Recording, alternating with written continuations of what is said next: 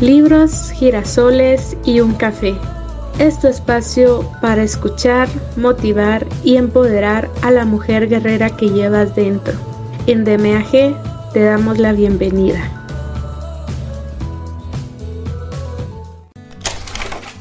Hola y bienvenida a este espacio. Te saluda de nuevo Maggie Pineda, tu compañera de viaje. En esta ocasión, la nueva aventura con DMAG se llama Ya te dije adiós ¿Y ahora cómo te olvido? de Walter Rizzo, una guía de cómo sacarse al ex de la cabeza y el corazón. La experiencia en la que nos vamos a embarcar a partir de hoy es única, como el resto de libros que ya tenemos en la lista de reproducción, los cuales también te invito a escucharlos. No olvides que tienes la oportunidad de acompañarnos en nuestras redes sociales y en nuestros otros canales aquí mismo en Spotify para complementar a estos audiolibros muchísimo más contenido de valor. Los enlaces los encuentras en la descripción de este episodio. Te aseguro que será una transformación total en este tu viaje, de mujer a guerrera. Asimismo, si este contenido ha sido valioso para ti, me gustaría hacerte la invitación para que puedas apoyarnos de las siguientes maneras, bien sea con una donación por medio de GoFundMe o por medio de una suscripción de tan solo 99 centavos de dólar y así poderte traer muchísimo más contenido de valor. Los enlaces también los encontrarás en la descripción de este episodio. Así es que, sin nada más que agregar, comencemos. Ya te dije adiós y ahora, ¿cómo te olvido? Una guía para sacarse al ex de la cabeza y el corazón. Walter Rizzo. Capítulo 7. Ataca racionalmente las ganas de volver. Hay siempre algo de locura en el amor, pero también siempre hay algo de razón en la locura. Friedrich Nietzsche. La reflexión es una forma de oponerse al impulso de regresar con tu ex cuando no debes hacerlo. Hazte las siguientes preguntas y trata de responderlas de manera lógica y realista aunque duela, que el deseo no sea lo único que dirija tu conducta. ¿Qué te hace pensar que tu ex ha cambiado?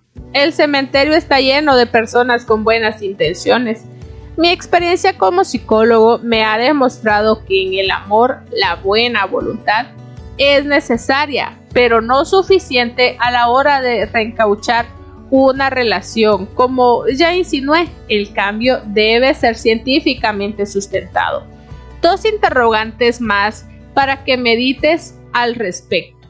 Uno, ¿qué ha hecho específicamente tu ex para que hayas notado un cambio? Y dos, pidió ayuda profesional, recibió un mensaje del más allá o encontró una nueva religión. No puedes cifrar tu felicidad de pareja en soluciones mágicas, facilistas o soñadoras. Se necesita algo más concreto y aterrizado.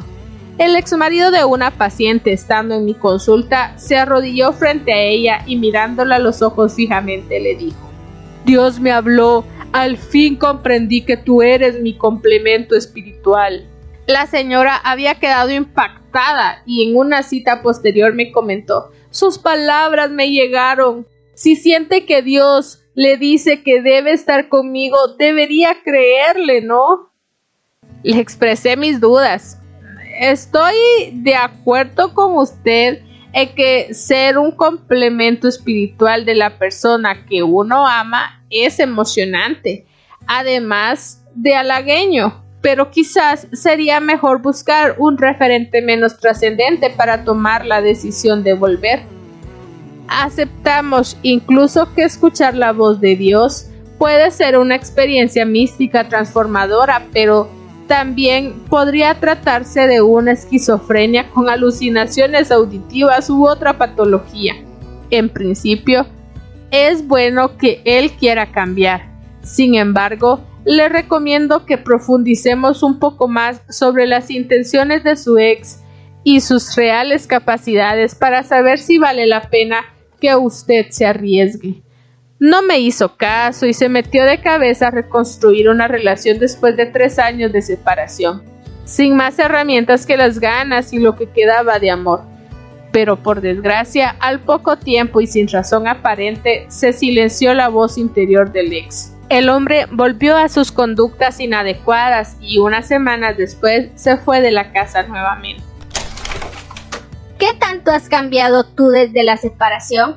Revísate mentalmente y analiza qué hay de nuevo en ti que permita que la relación dé un vuelco y funcione. ¿Qué hay ahora de nuevo en tu persona que antes no existía?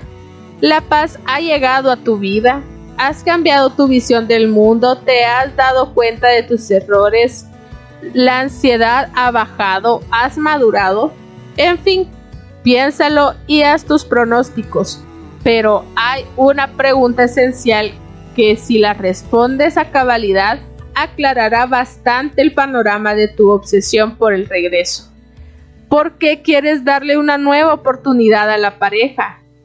Las respuestas a esta interrogante pueden ser muchas, pero si las ganas de regresar con tu ex se debe a cualquiera de las razones que expondré a continuación, frena, no vaya a ser que te estrelles. Veamos. Si anhelas un nuevo intento, por el bien de los hijos, ten presente que siempre es mejor para ellos una buena separación que un rejunte obligado y superficial. Dos separaciones con la misma persona es una carga que se multiplica a sí misma y perjudica de manera considerable a los hijos. 2. Si pretendes regresar al ex por el que dirán, tienes un problema grave y deberías trabajar ese punto. La necesidad de aprobación es tremendamente destructiva. Además, a nadie le importará un bledo lo que te ocurra luego. 3. Si quieres regresar por miedo a la soledad, te recomiendo que enfrentes el temor y de ser necesario pidas ayuda. Si no eres capaz de estar solo o sola por un tiempo, quizás te falte vida interior o la inmadurez emocional se ha apoderado de ti. No obstante, hay una premisa que no puedes ignorar. La soledad estando en pareja es más dura de sobrellevar que la soledad sin compañía. 4. Si lo que te motiva es creer que no podrás conseguir pareja, te estás manejando con el peor criterio posible, resignarte al ex. El más vale malo conocido que bueno por conocer es para mentes que han entrado en la desesperanza Quizás necesites una dosis de optimismo y desarrollar tus habilidades sociales con el sexo opuesto. No es que te vendas al mejor postor, sino que expongas tus encantos sin tapujos a ver quién se deja seducir. Y 5. Si lo que te empuja a volver con tu ex son las presiones religiosas, busca ayuda espiritual. Habla con tu consejero de turno. Explícale y busca su comprensión aunque debes tener presente que no se trata de regresar por regresar, porque así está escrito en alguna parte, sino de considerar seriamente lo que viene bien a tu vida, lo que sientes y lo que en verdad deseas. ¿Todavía amas realmente a tu ex? Hay que tener muy claro qué sientes en verdad cuánto quedó de aquel amor y si los retos alcanzan para intentar una nueva aproximación. ¿Qué sientes respecto a tu ex? ¿Nostalgia por lo que podría haber sido y no fue? ¿Ternura en estado puro? ¿Amistad erótica? ¿Solo amistad? ¿Lástima? Para que una relación funcione se necesitan tres pilares. Deseo, no locura, sino una dosis considerada de ganas y de pasión. Amistad o comunicación, compañía, humor, proyectos comunes. Y ternura y compasión, que su dolor te duela, querer cuidarlo o cuidarla. En tu caso, ¿tú y tu pareja disponen de estos factores? Hay veces en que un amor permanece detenido en el tiempo, como encapsulado, y con un pequeño impulso se expande y florece nuevamente. Sin embargo, para que esto ocurra, la historia de la relación no debe haber dejado heridas en lo que se refiere al respeto y la dignidad de ninguno de sus integrantes. Ten claro la siguiente consigna antes de actuar impulsivamente. El sentimiento amoroso no es suficiente para intentar un triunfal regreso. No basta con que se amen, hay que saber administrar la convivencia. ¿Tienes la paciencia necesaria para recomenzar? El don de la paciencia no es tan fácil de cultivar. Esperar con tolerancia y entereza el tiempo suficiente para que la relación prospere y dé frutos cuando hubo heridas requiere de un espíritu especial, casi estoico. Aún así, la perseverancia amorosa tiene sus límites. Paciencia no significa resignación ni mansedumbre obsecuente. Por ejemplo, no tiene mucho sentido esperar a que tu pareja tome conciencia de que no debe golpearte o hacer antesala para ver si decidió amarte. Hay esperas que son indignas o estúpidas. Intentar reencauchar una relación desbaratada siempre genera confusión y miedo a repetir el fracaso. Por eso, una actitud realista que elimina las ilusiones falsas es tan importante. ¿En qué consiste la paciencia? Es un cóctel compuesto de tolerancia, entereza y relax.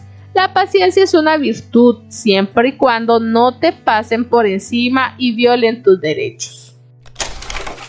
Capítulo 8. Cuidado con las relaciones insalubres post pérdida. El amor es como las mariposas. Si las persigues desesperadamente se alejan, pero si te quedas quieto se posan sobre ti. Rabindranath Tagore. La vulnerabilidad luego de la pérdida. Cuando rompemos una relación afectiva significativa, nuestro organismo baja sus defensas, se debilita y se hace más sensible a cualquier nuevo agente estresante o tóxico. Somos física y psicológicamente más vulnerables luego de que el amor o el desamor nos aporrean no somos los mismos por un tiempo, andamos con la guardia baja y nos pegamos a cualquier tabla de salvación. Después del golpe de un adiós no deseado, la fragilidad aumenta. Tenemos urgencia de sustituir lo perdido y calmar el dolor de la ausencia. Y es ahí donde nuestra atención e interés, no siempre de manera consciente, se dirige a buscar un sustituto que llene el vacío una especie de amor paliativo que nos disminuye el sufrimiento y genere algo de sosiego. Estos vínculos analgésicos compensan transitoriamente la molestia, la soledad, la ansiedad o la tristeza, pero no resuelven la cuestión de base. Elaborar definitivamente la pérdida y quedar libre y sanado para empezar una vida nueva. Piénsalo. ¿Tienes a alguien en vista? algún suplente que pueda ejercer el papel de sedación emocional, pues si lo tienes debes repasar seriamente tu intención, porque de acuerdo a toda la información disponible, un clavo no saca otro, sino que a veces los dos quedan dentro. Cuando la desesperación se dispara, no pensamos bien la cosa. La urgencia empuja y le echamos ojo a la gente que está más cerca, a los vecinos, a los amigos o amigas e incluso a los viejos amores que aunque no estén vigentes, sacamos del cofre de los recuerdos y los incluimos a la fuerza de nuestra existencia emocional. No falta quien corra detrás del primer amor tratando de resucitarlo. La impaciencia por subsanar o suplantar la pérdida conlleva en ocasiones verdaderos desastres psicológicos. Recuerdo a una paciente que, impulsada por la angustia de la desesperación, después de un noviazgo de siete años, se enfocó hacia el hermano del ex, un joven menor que ella, al que pudo conquistar fácilmente con sus encantos.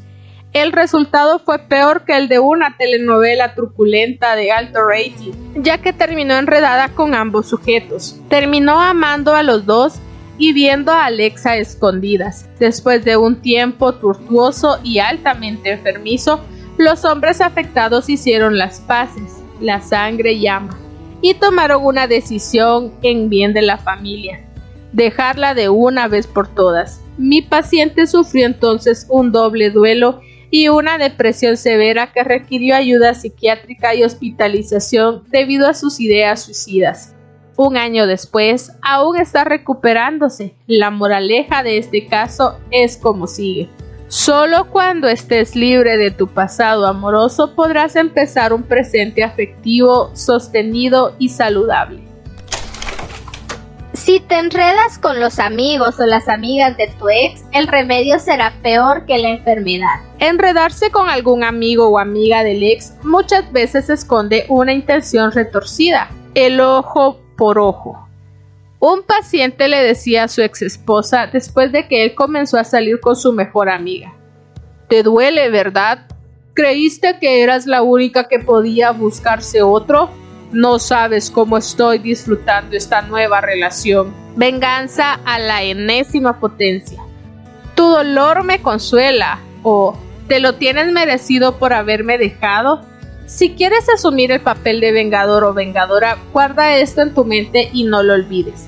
La mejor venganza es ser feliz, lo cual implica desprenderse emocionalmente del otro. Autonomía y desapego esencial la mejor opción es que hagas a un lado a Alex y todo lo que se relaciona con él o con ella, que te ocupes de tu persona e intentes ser feliz independientemente de tu relación pasada. Mi paciente, en cambio, se había vinculado con una mujer que ni siquiera le gustaba para hacerle daño a la que había sido su mujer, aunque en realidad se hacía daño a sí mismo por alimentar un odio fuera de control. Otra paciente me comentaba presa de la angustia. Me acosté con el mejor amigo de mi ex. Él se enteró y me mandó a decir que ya no quiere saber nada de mí. Yo me sentía sola, abandonada y no sé, caí. Y ahora ya lo perdí para siempre, no sé qué hacer. No había mucho que hacer más que aprender a perder y resignarse a una pérdida irrecuperable retirarse en silencio y aceptar que ya no la querían y que después del desliz todo se había ido definitivamente a pique. Duele sin anestesia, duro y puro. Si necesitas un ser humano que te consuele, al menos busca a alguien que no conozca a tu ex, ojalá y sea de otro planeta. Los antiguos amores durante el duelo solo crean más confusión. Como sugerí antes, la mayoría de los amores añejos en la época del duelo funcionan como muertos vivientes. Aquí no se reencaucha nada, se lo exhuma. Ese es el caso del primer amor, que casi siempre lo tenemos en un santuario o en un baño de formol para que siga intacto y podamos usarlo como llanta de repuesto. Mientras no lo vemos, todo sigue como detenido en el tiempo y en suspensión animada, pero cuando después de un tiempo prolongado nos encontramos frente a frente con él o con ella, hacemos un descubrimiento terrible. Nuestro amor eterno ha envejecido. En cierta ocasión tuve una reunión amorosa de este tipo nada exitosa con mi primera novia. Ella no dejaba de mirarme la panza y yo sus dientes. Cuando nos encontramos dijimos a coro, ¿Cómo pasan los años? Recuperar de las cenizas aquellos antiguos amores suelen producir una profunda decepción, no solo por el aspecto físico, sino también por lo psicológico.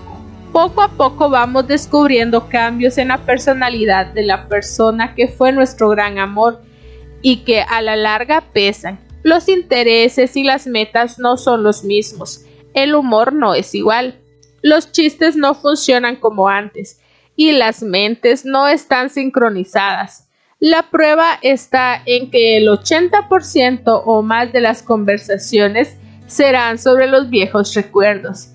Es como si solo existiera un pasado concreto al cual aferrarse y un presente desdibujado imposible de definir. A la larga, lo que queda es una desagradable sensación de fracaso, y el choque con una realidad que no habíamos previsto.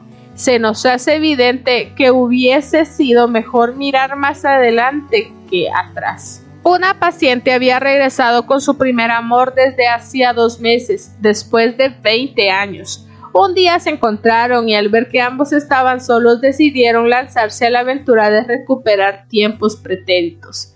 Por desgracia o por fortuna, el intento no prosperó porque el hombre que en su juventud había sido de izquierda y ateo, ahora pertenecía a una secta profundamente religiosa y le coqueteaba a las posiciones de derecha.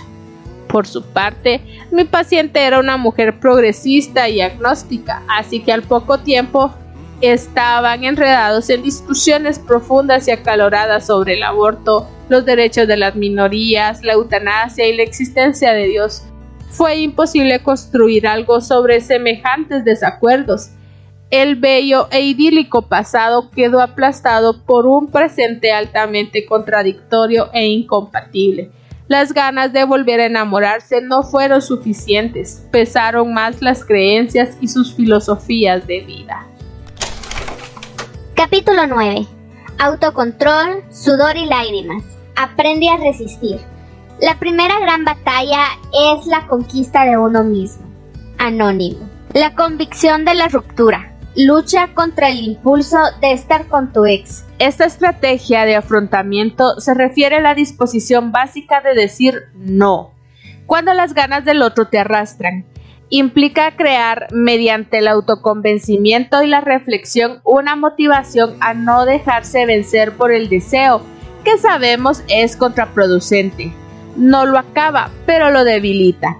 Lista es la premisa. Si ya terminaste definitivamente con tu ex, debes actuar y sentir que él o ella ya no existen para ti. Grábatelo, ya no está para ti. Y si tienes que llorar, llora, pero ya no hagas castillos en el aire. Si aceptas que el vínculo terminó, de nada te sirve ceder a un deseo irracional de reencuentro o resucitación de la relación. Crea la convicción profunda de que no te dejarás vencer, como una testarudez inteligente que llega de la esencia misma de tu ser y te hace exclamar de manera categórica, basta, no digo que no le duela, sino que pelees contra el impulso de estar con él o con ella. Que puedas decir con firmeza, tengo la fortaleza de resistir, no iré detrás de mi ex como lo haría un drogadicto detrás de su dosis. Repítelo hasta que entre a tu base de datos. No dejaré que las ganas de verlo o verla me arrastren. Es como cuando una persona obesa decide con todo su corazón y cada célula de su cuerpo que va a adelgazar. Su mente construye un paradigma irrevocable de adelgazamiento, tan vital como vivir o morir. Lo que se instala en el ser es un esquema de resistencia, como decían los griegos, una ciudadela interior, gobernada por ti como si las decisiones que se toman con el alma y que se transforman en un fortín, en un reducto infranqueable. No me voy a doblegar, pase lo que pase, desamor y dignidad hasta las últimas consecuencias. Confía en tus capacidades. Cuando nadie te vea, grita a los cuatro vientos y hasta reventar, soy capaz. ¿Capaz de qué? De reinventar tu vida, de empezar de nuevo, de no volver a ver a tu ex ni en pintura, de volverte a enamorar sanamente algún día, de ser feliz, de ser coherente con tu esencia y de seguir viviendo a plenitud. Eres capaz de muchas cosas, solo necesitas que te pongas a prueba. Ante una pérdida afectiva, la mayoría de la gente ve disminuidas sus capacidades, se sienten fracasadas y débiles. Esta contracción psicológica es una manera de defenderse, como si la mente dijera, la vida es amenazante y peligrosa, así que viviré un poco menos y me aislaré. La retirada puede ser una respuesta estratégica para que el organismo se recupere. Sin embargo, no hay que exagerar. Toma fuerzas, pero no te escondas de lo que es tu vida cotidiana. Hagas lo que hagas para huir, de todas maneras te tocará enfrentar tu existencia. No escapes todo el tiempo. Toma aire, asúmelo y regresa al campo de batalla. La premisa que debes regir tu comportamiento es como sigue. Tengo confianza en mí, en lo que soy y en mi potencial. Confianza de que podrás alcanzar tus metas, que superarás los obstáculos, que persistirás en salvarte y volverás a amar con tranquilidad. Si te gusta rezar, solo pide esto, autoconfianza. Cree en ti por sobre todas las cosas y lo otro vendrá por añadidura. Resistencia, resistencia, resistencia. No pienses que olvidarás al otro y enfrentarás tu nueva condición de separado o separada de un día para el otro. Necesitarás una gran dosis de persistencia para superar la situación. Darás dos pasos para adelante y uno para atrás, o cuatro para adelante y dos para atrás, pero el balance a la larga será positivo. Dudarás. A veces caminarás en círculos y al final saldrás adelante si lo intentas seriamente. Se trata de fortalecer interiormente y que cada día la pérdida te duela lo menos posible. Entonces tu aprendizaje deberá ser por aproximaciones sucesivas, poco a poco, para incrementar tu capacidad de resistencia. No caigas inmediatamente ante la primera tentación por regresar con tu ex. Trata de ganar aunque sea un round Así se empieza. Si quieres hablar con ella o con él y el deseo es demasiado intenso, pon un alto, embolátalo, frénalo, así sea por unos segundos o minutos. Si ya tienes el teléfono en la mano para llamarlo o llamarla, o acabas de entrar al Facebook para conectarte, suspende la conducta. Ponlo entre paréntesis por un momento. Retírate del ordenador o suelta el teléfono. Vete a otro lugar. No obedezcas de inmediato al impulso que te dice hazlo ya. Resiste y posterga la conducta que te empuja. Si no eres capaz de dar un no definitivo, retrasa la urgencia. Me contactaré por la tarde y descubrirás algo interesante. Durante ese intervalo de autocontrol, por más pequeño que sea, habrás sido tú quien manda. Con el tiempo, demorarás cada vez más el efecto del impulso. Es como cuando sientes miedo y tienes ganas de correr e irte lejos del estímulo que te molesta. Si lo que te amenaza no pone en peligro tu salud física y mental, podrías quedarte y aplicar la estrategia de habituarte para no dar tan fácilmente el brazo a torcer. La consigna es la siguiente, no corras de inmediato, tolera la adrenalina unos momentos para que tu organismo se vaya acostumbrando a ella. Soporta y abstente. Como decía Pícteto, así sea por un corto tiempo, porque en ese breve lapso, así sea pequeño, habrás vencido el miedo. Repitamos la proposición. Enséñale al impulso, al deseo o a la urgencia emocional que no están entregado o entregada y que aún quedan restos de dignidad en ti. Podrás manejar tu desesperación si incrementas tu autocontrol. Una paciente me relataba así su mejoría. Hace un mes no podía estar ni un minuto sin llamarlo y hoy puedo pasar hasta una semana yo sé que me falta, pero voy avanzando. Es el camino de la independencia, no es la solución definitiva, pero es más fácil luchar cuando tienes algún control sobre tu conducta que cuando no tienes ninguno. Y un ingrediente más, cuando logras resistir tu autoconcepto cambia positivamente, se robustece, te sientes mejor con tu persona. Podrás decir, un día sin sufrir por ti es una victoria, una batalla ganada, y en cuanto menos lo pienses, habrás derrotado la tentación.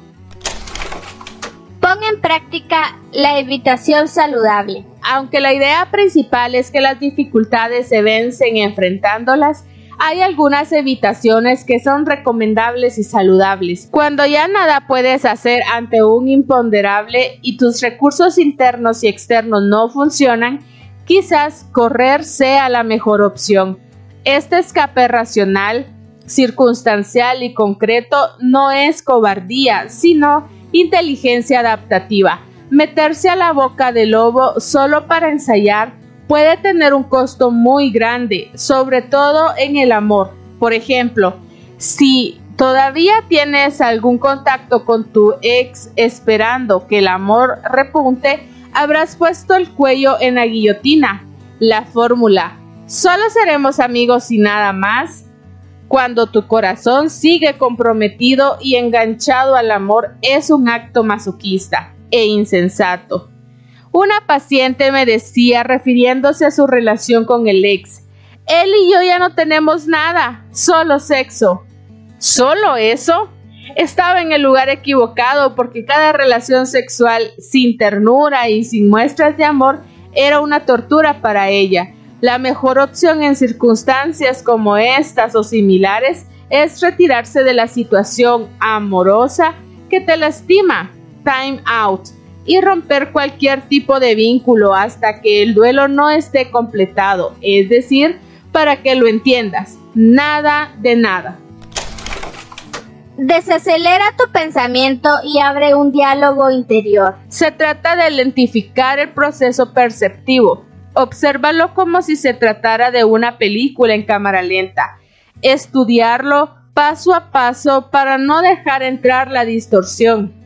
Enfriar el pensamiento tiene la ventaja de que puedes identificar los errores e inconsistencias en tu manera de pensar este recurso no pretende que cambies tu comportamiento de inmediato, sino que puedas observarlo, comprenderlo y ubicarlo en contexto, qué lo dispara, cuál es su contenido y cuáles son sus consecuencias.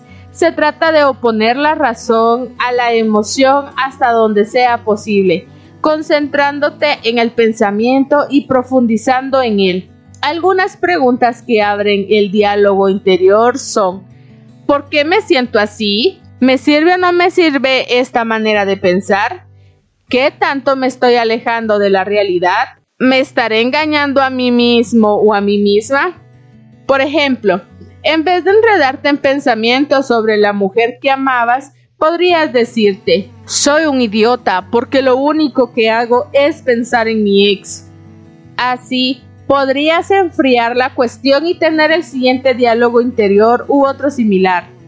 Sé que es difícil no pensar en ella, mis sentimientos me nublan la razón y hago cosas absurdas, pero si no me quiere, ¿para qué seguir alimentando la ilusión de estar con ella?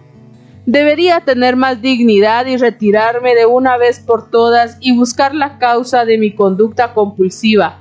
Quizás no tengo suficiente tolerancia a la frustración, Quizás me falta aprender a manejar la soledad o quizás poseo una personalidad obsesiva. Cuando mi ex me dice de frente que no me quiere, ¿por qué no le creo?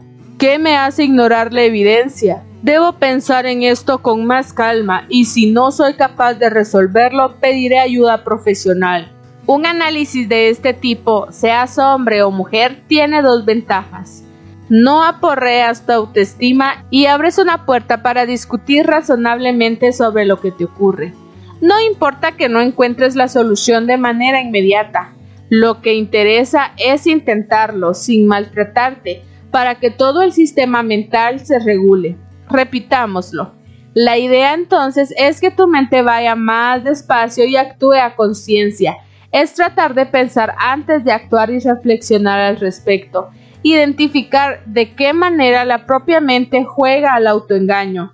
Cuando las ganas por tu ex te apremian, no respondas a sus órdenes como si fueras un esclavo o una esclava. Intenta pensar de manera razonable y razonada. Haz un recuento lo más objetivo posible de los pros y de los contras. Piensa para dónde vas, qué es exactamente lo que buscas y si tu meta tiene asidero en los hechos o la realidad.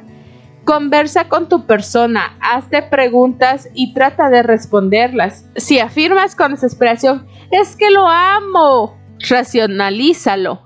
Que el pensamiento inteligente se convierta en un dique de contención. Siéntate en un lugar cómodo, respira y trata de poner tus sentimientos en contexto. Podrías decirte, por ejemplo, quizás sea mejor tranquilizarme antes de actuar algunas personas prefieren escribir sus pensamientos racionales o adapta tu voz y reléelos luego para que tomen más fuerza. Lo que sientes por tu ex no tiene por qué mandar sobre ti. Si no lo quieres ni lo dejas.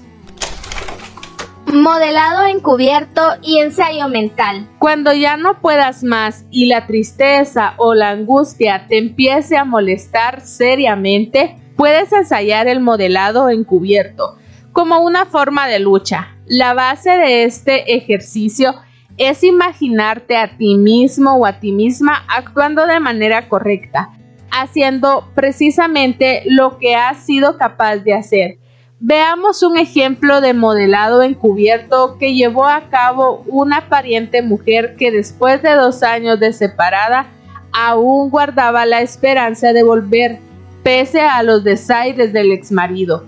Una vez acostada y relajada con los ojos cerrados, ella comenzó a crear una serie de imágenes constructivas donde se veía a sí misma luchando valiente contra el deseo de estar con él y haciéndose respetar.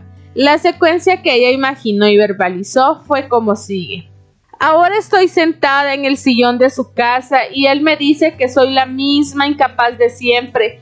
Yo, en vez de quedarme callada y bajar la cabeza como hago normalmente, me paro, me acerco y le digo mirándolo a los ojos.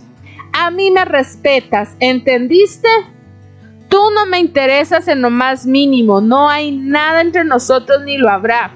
En ese momento pienso que he perdido mucho tiempo tratando de arreglar las cosas y que no soy una persona tan despreciable como para que me traten así.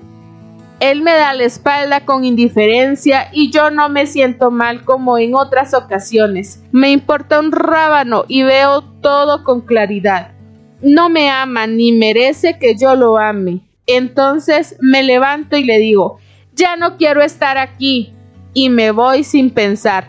Salgo a la calle que me pertenece, a la ciudad que es mía, al mundo que respiro. No digo, qué dolor, ¿por qué debo alejarme de él si lo amo? Lo que digo es, soy libre de un amor que me esclavizó por años, me veo a mí misma contenta y con una vida por delante. Esta vez no entré en su juego, no dejé que me castigara. Este ejercicio, si se repite dos o tres veces al día, va calando y generando confianza. No es autoengaño, sino confrontación. Serás tu propio modelo en tanto te veas actuar como deberías hacerlo. Se ha demostrado que este método no solo baja la ansiedad y modula la tristeza, sino que aumenta la autoeficacia. Cuanto más ensayes la conducta positiva imaginariamente, más fácil te resultará llevarla a la práctica. No es la panacea, como tampoco lo es ninguna técnica aislada, pero incluida en un paquete más amplio de recursos, ayuda a facilitar el proceso del duelo. Como ven, tendrán los siguientes días para analizar y reflexionar todo lo que hemos aprendido hoy. Nos vemos la próxima semana para una siguiente dosis de este su espacio, libros, girasoles y un café. Un abrazo y hasta pronto.